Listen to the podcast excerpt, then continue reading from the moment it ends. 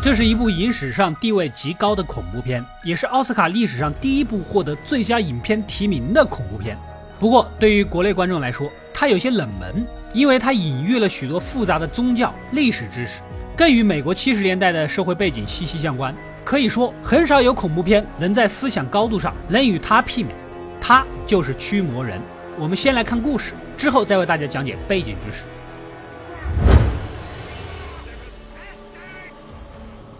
伊拉克北部，一个考古团队正在沙漠里挖掘古代遗迹，领头人是来自美国的一个老神父。此时，一个小孩向他汇报：啊，发现了重要的东西，这是一个小泥塑，样子看上去像是一个诡异的人脸。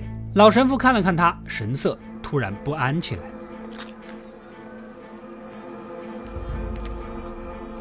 出去以后，他向当地的伙伴伊拉克神父匆匆告别，准备离开。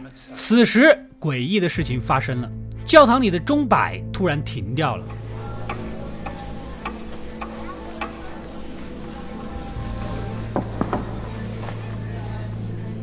沙漠里狂风大作，一个巨大的石像屹立其中，石像上的脸和老神父之前挖到的泥塑一模一样。镜头转到美国乔治城，我们的女主克里斯是个比较有名气的演员，也是个单亲妈妈啊，性格独立好强，热爱表演事业，女儿乖巧懂事。虽然没有父亲的陪伴，但两人的小日子过得也算幸福。这天晚上，女主突然听到阁楼上传来奇怪的声响，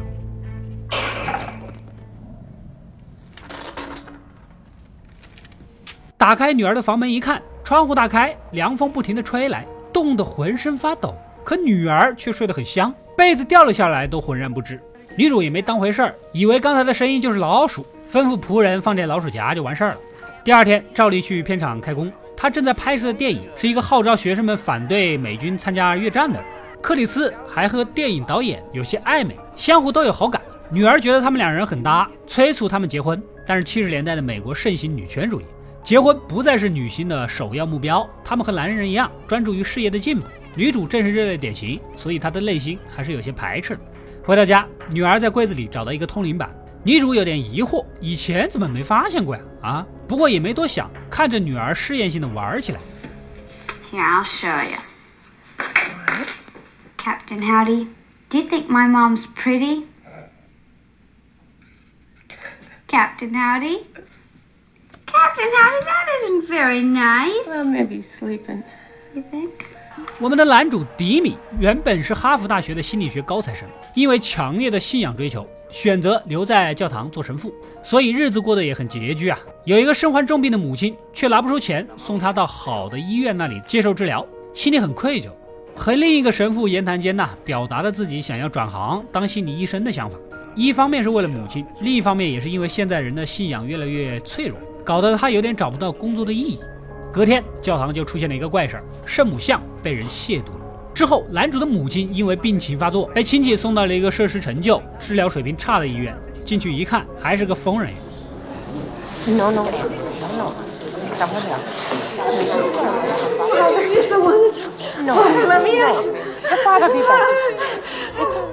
原来，一般的医院已经不愿意接受这种重症患者住院了。去私立医院呢又没钱，只能在这儿找个床位。男主看着受苦的母亲，流下了痛苦的泪水。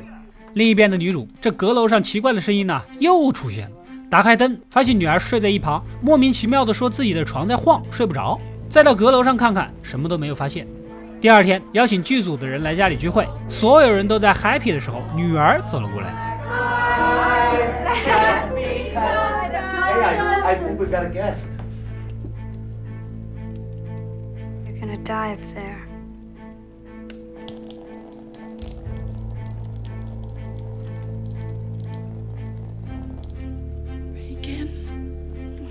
原来，自从阁楼里发生那些声音之后呢，女儿的性情就变得越来越古怪了。送到医院里检查，做出了各种匪夷所思的行为。当时医生以为只是神经衰弱啊，开了点药就让人回家了。时至今日，当女主好不容易把女儿安抚到床上的时候，才发现。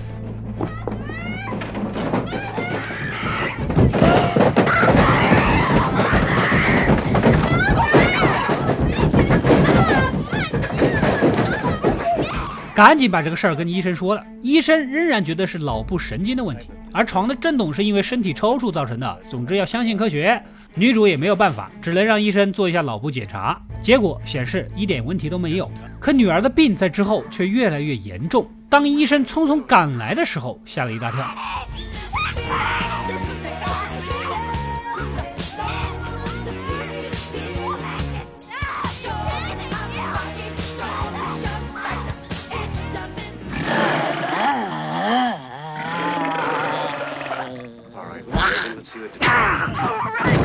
Keep away! The sow is mine! Fuck me! Fuck me! Fuck me! Fred!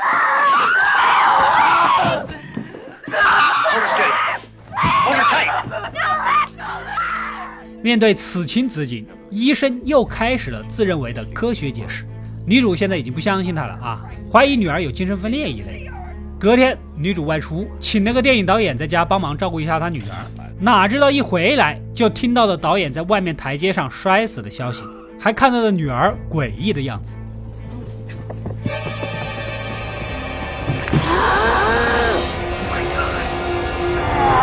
悲痛之余，赶紧将其送到心理医生那儿做催眠，看能不能召唤出潜在的第二人格。果不其然，那个附身在女儿体内的男人出现了。Come forward. Answer me now. Are you the person inside of Reagan? Who are you?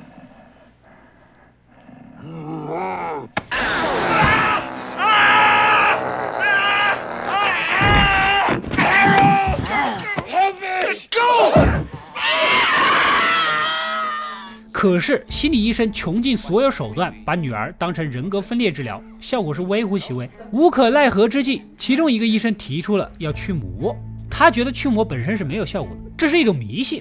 不过，既然女儿认为自己被附身了，那进行驱魔仪式，没准会给她带来心理上的安慰，从而缓解疾病。另外，这也是很古老的教会仪式了，现在很少有神父会使用，也会觉得丢脸。绝大部分的现代人也都不信这个东西，所以要找到一个真正的驱魔人是非常困难的。不过现在已经没有什么办法了，女主决定尝试一下。另一边，男主的母亲也去世了。葬礼过后，一个警察找到了他啊，想谈谈之前电影导演的命案。报纸上说他是摔死的，但是警方却知道一个没有公诸于众的秘密，那就是导演在楼梯上被发现的时候，脑袋整个被扭了个一百八十度，相当于完全翻了个面儿啊。按道理，从楼梯上掉下来，骨折可以理解，但怎么可能把脑袋转个圈儿？所以警察怀疑导演是被谋杀的，凶手特意这么做，可能就是个疯子。再联想到近期教会上总是出现亵渎神像的事件，怀疑是同一个人所为。男主是教会的神父，所以过来了解一下有没有那个教徒有变态行为啊？可他根本没发现什么问题。警察只好暂时作罢啊！来到命案现场，在台阶下捡了一个小泥塑，发现那里正对着克里斯女儿的窗户。顺着也来到女主家，发现了相同材料的小泥塑，正是女儿喜欢的玩具。不过，一个小女孩哪来这么大力气把一个成年人的脑袋拧成那样呢？警察怀疑可能是其他人，把推理一五一十的给女主说了。女主表面上否认家里有凶手，但内心已经惶恐不安了。她觉得杀导演的人也许就是附身在女儿身体里的恶魔，只有他才有那么大的力气嘛？此时，女儿又发作了，对着克里斯一顿发泄。居然还把脑袋转了个面。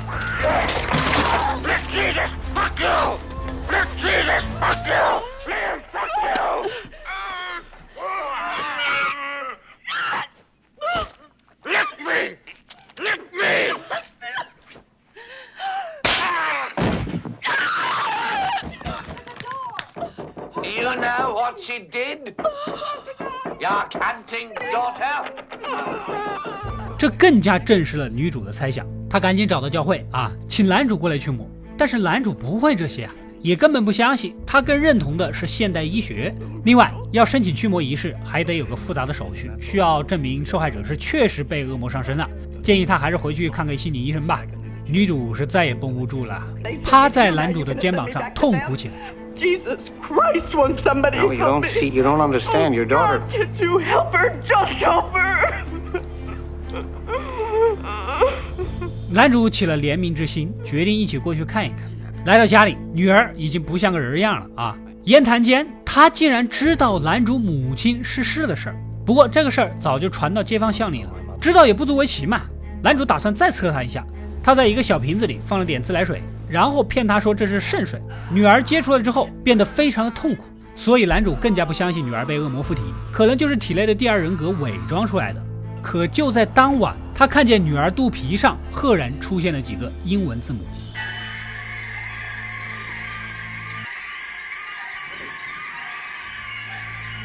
似乎是他本体被压制之后，在他肚皮上写下的。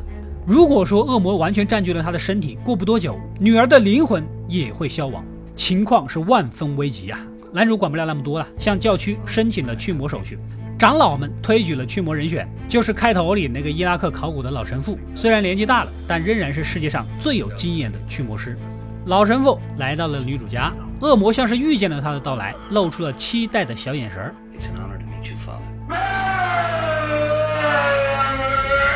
老神父告诉男主啊，和恶魔打交道，切记不能听他说话。恶魔最会利用人类的弱点，消磨意志，以便更好的攻击。但是男主好像没太当回事儿，还是在那里猜测人格分裂。老神父有些无奈了，小伙子，你信仰不够坚定呐，你是不是信鲁单名一个班子？相信科学。两人心事重重的走了进去，正式开始在恶魔面前念经洒圣水。恶魔呢，也似乎陷入了极度的痛苦当中。突然，恶魔向男主说出了他母亲的事情，指责他是个懦夫，让母亲饱受痛苦折磨，现在还在地狱里受苦。男主瞬间慌了阵脚，筋也不练了。还好老神父及时把他的意识拉了回来。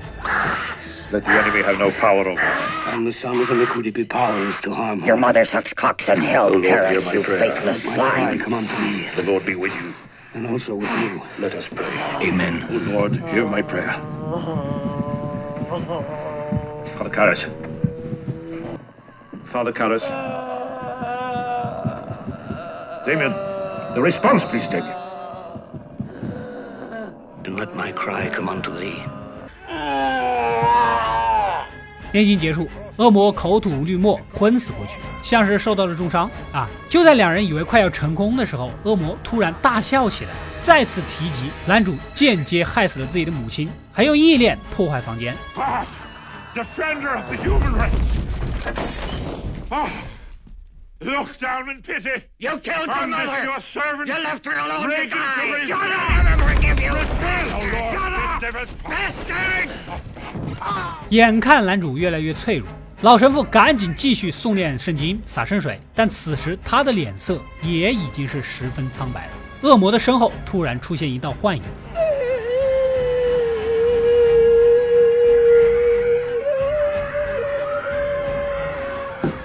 正是老神父在沙漠里看到的那个巨大的石像。在圣水和圣经祷文的作用下，恶魔又暂时昏睡过去。但两个驱魔师看上去已经精疲力尽了。男主在房间里甚至还看到了母亲的幻影。Dime, why you do this to me? Na pasto crevati su You're not my mother! Don't listen. Why, Dime? Damien, Dime, please. 老神父见他已经被恶魔击破了心理防线，让他先出去，自己来单挑。而门外的男主看见了毫无依靠的女主，向他保证一定会救回女儿的性命。接着，他再次鼓起勇气回到了房里，却发现老神父倒在了地上，显然已经消耗过多，力竭而亡。悲愤至极的男主抓住恶魔，想要直接掐死他，甚至没有意识到这是克里斯女儿的身体。就在此时，窗户上突然出现了母亲的脸。Come into me! God damn you! Take me! Take me!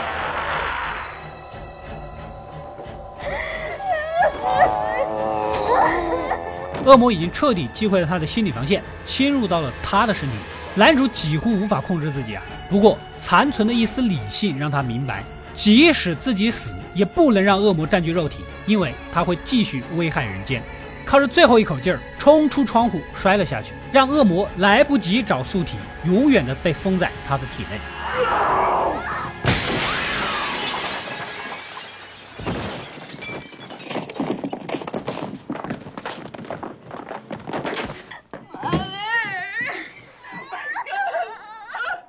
此时，屋子里的女儿也恢复了正常。事后，克里斯决定带着女儿搬离这里，去另外的地方重新开始生活。故事到这里呢，也就结束了。本片根据真实事件改编，在二十世纪四十年代的美国马里兰州，一个十三岁的小男孩因为思念姑妈，于是用通灵板换回了姑妈的鬼魂，哪知道就被恶灵附身了。而恰恰通灵这项技术活，就是狂热迷恋巫术的姑妈教给他的。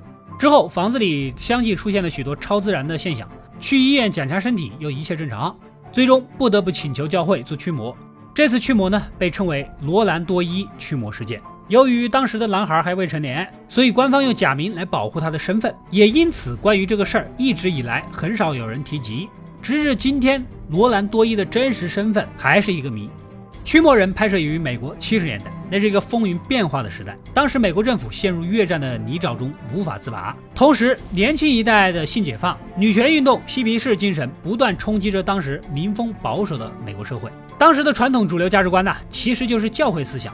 勤劳致富啊，道德自律啊，等等等等。随着社会的进步，物质条件富足，但是民众的精神文化跟不上，越来越空虚，因此社会上普遍出现了信仰危机。在影片里，男主迪米作为一个神父，总是感慨民众信仰缺失，就连他自己也多次产生不坚定的想法，最终被恶魔钻了空子。